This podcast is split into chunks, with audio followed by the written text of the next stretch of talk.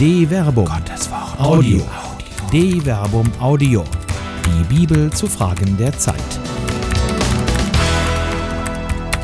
Zuckersüß.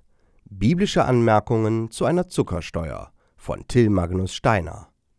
Über 60 Prozent der Erfrischungsgetränke in Deutschland enthalten mehr als 5 Prozent Zucker. Zu diesem Ergebnis kommt eine Studie der Verbraucherorganisation Foodwatch. So enthalten zum Beispiel 250 Milliliter Cola neun Stück Würfelzucker, was 27 Gramm entspricht.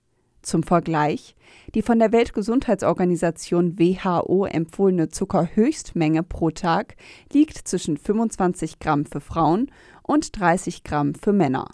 Foodwatch schlägt daher vor, dem Vorbild von Belgien und Frankreich zu folgen und eine Zuckersteuer auf Getränke einzuführen.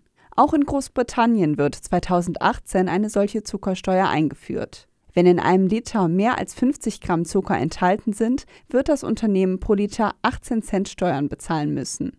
Sind in einem Liter mehr als 80 Gramm Zucker enthalten, werden 24 Cent fällig sein. Mit diesen Steuereinnahmen sollen der Schulsport und ein gesundes Schulfrühstück gefördert werden. Der Zucker des Orients.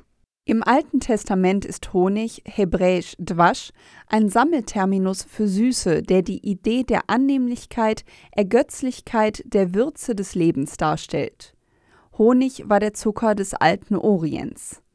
Im Alten Testament bezeichnet das Wort Honig entweder wilden Honig von Bienen, siehe Richter Kapitel 14, Vers 8 bis 19, oder einen Sirup, der durch Einkochen von Trauben, Datteln oder Feigen entsteht.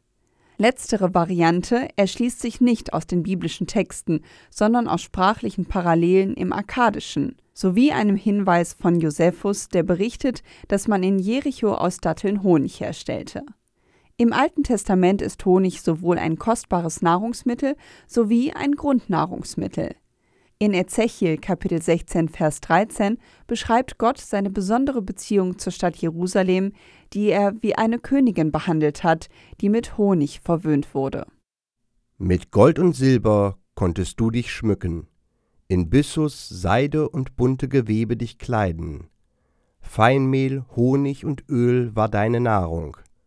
So wurdest du strahlend schön und wurdest sogar Königin. Ezechiel Kapitel 16 Vers 13 Später, im zweiten Jahrhundert vor Christus, gehörte Honig nach Aussage des Weisheitslehrers Jesus Sirach zum Nötigsten im Leben.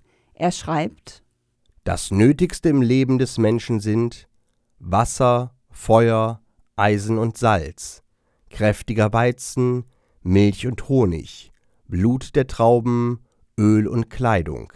Sirach, Kapitel 39, Vers 26. Im Hohelied stehen Milch und Honig gar für den Geschmack der Liebe. Siehe Hohelied, Kapitel 4, Vers 11. Und das verheißene Land wird in Pentateuch als Land, in dem Milch und Honig fließen, beschrieben. Vergleiche Exodus, Kapitel 1, Vers 7. Ein Land, in dem Milch und Honig fließen. Wörtlich genommen ist Deutschland heute ein Land, in dem Milch und Honig fließen. Es gibt einen Überfluss an Milch. Milch war noch nie so billig, und ein Großteil der zu kaufenden Nahrung ist gesüßt. Aber wie lebt es sich in einem solchen Land? Im Buch der Sprichwörter gibt es einen Ratschlag zum Verzehr von Honig.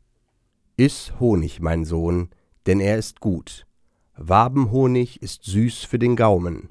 Sprichwörter Kapitel 24, Vers 13.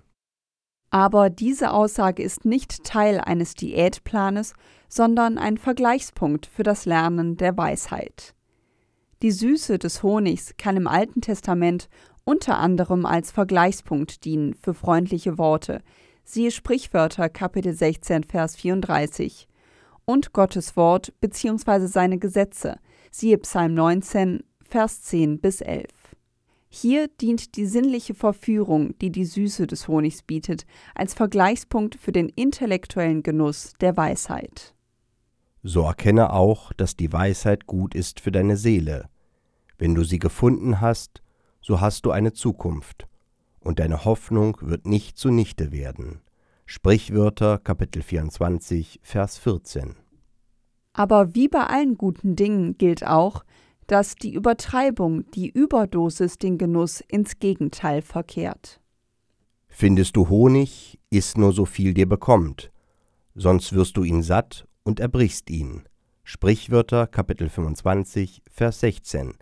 Siehe auch Sprichwörter Kapitel 25, Vers 27. Selbst der süße Honig kann durch die Übersättigung seinen Reiz verlieren. Der Satte tritt Honig mit Füßen, doch dem Hungrigen schmeckt alles Bittere süß. Sprichwörter Kapitel 27, Vers 7. Das Maß ist der Schlüssel zum Genuss. Ein Überfluss an Genuss hemmt denselben. Zuckersteuer? Ja oder nein? Umso mehr Zucker man isst, umso mehr verliert man das Gefühl für seine Süße, umso mehr Zucker braucht man zum Süßen. Zugleich ist Zucker zwar ein direkter Energielieferant für den Körper, aber übermäßiger Verzehr führt unter anderem zur Fettleibigkeit, Herzproblemen und Diabetes. Zucker versüßt das Leben. Es ist heute sowohl ein Genussmittel als auch ein Grundbestandteil unserer Nahrung. Vergleiche bereits Ezechiel Kapitel 16 Vers 13 und Sirach Kapitel 39 Vers 26. Darüber, ob der Genuss gesund oder ungesund ist, entscheidet die Menge. Vergleiche Sprichwörter Kapitel 25 Vers 16. Im Angesicht der heutigen Ernährungsgewohnheiten muss darüber nun diskutiert werden, ob durch eine verpflichtende Zuckersteuer die Menschen zum gesunden Genuss erzogen werden sollen oder ob eine solche Bevormundung die Eigenverantwortlichkeit des Menschen untergräbt. In jedem Fall muss eine konsequente Verbesserung der Verbraucherinformation das Ziel sein, damit die Menschen die Süße im Leben wieder wertschätzen können. Eine Produktion der Medienwerkstatt des katholischen Bildungswerks Wuppertal Solingen-Remscheid.